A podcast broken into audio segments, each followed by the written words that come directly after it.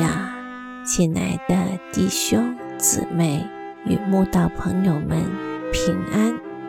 今天我们要分享的是《日夜流淌心中的甘泉》这本书中四月十七日怜悯这篇灵粮。本篇背诵金句：以赛亚书五十八章十节。你心若向饥饿的人发怜悯，使困苦的人得满足，你的光就必在黑暗中发现，你的幽暗必变如正午。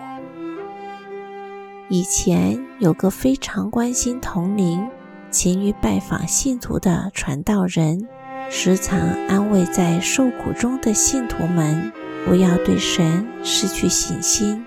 尤其对于生病的同龄，更是加倍关怀，总以圣经的道理勉励他们持守对神的信心。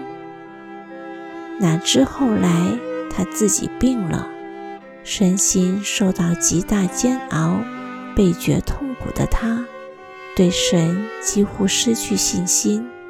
传道娘眼见传道日渐消沉，就跟他打气说。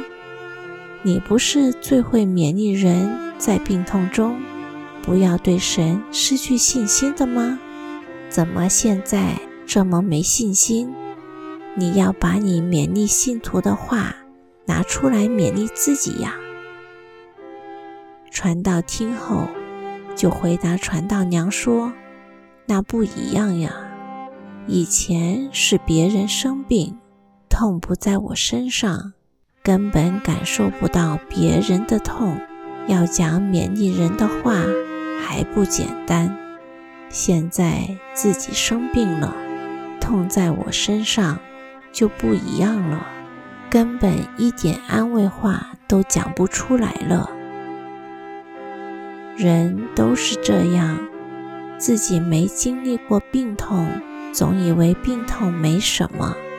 甚至觉得别人是无病呻吟、软弱没用，直到有一天自己也病了，才知道人在病痛中竟是如此痛苦难当，无法承受，自己一点也没有比别人刚强。俗话说：“自古英雄不怕死，好汉独怕病来磨。”长久在病痛中的人都明白，病痛是最可怕的。如果连不怕死的好汉都怕病来磨了，就知道病痛对人的摧残有多可怕。所以，如果你是个非常健康又无法了解病苦的人，哪天突然生病了，千万不要跟神抱怨。怎么会这样？其实，那是神给你一个连续别人的机会。因为如果你从未经历病苦，真的很难真正地去悲悯别人。病苦的人最适合去安慰生病的人了，因为一个在病痛中吃了许多苦的人。当他安慰生病的人时，人家没话说；但身体健康的人去安慰生病的人，人家就会很委屈地说：“你自己没生病，痛不在你身上，你怎么知道我有多苦？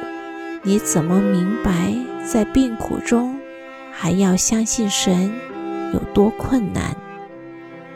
这个世界。”充满苦难，除了病痛，还有太多让人受苦的事。如果我们无时无刻都能以同理心悲悯受苦的人，向饥饿的人发怜悯，使困苦的人得满足，就能真正地安慰别人，那我们生命中的光就必在黑暗中发现。我们人生里的幽暗，也必变如正午。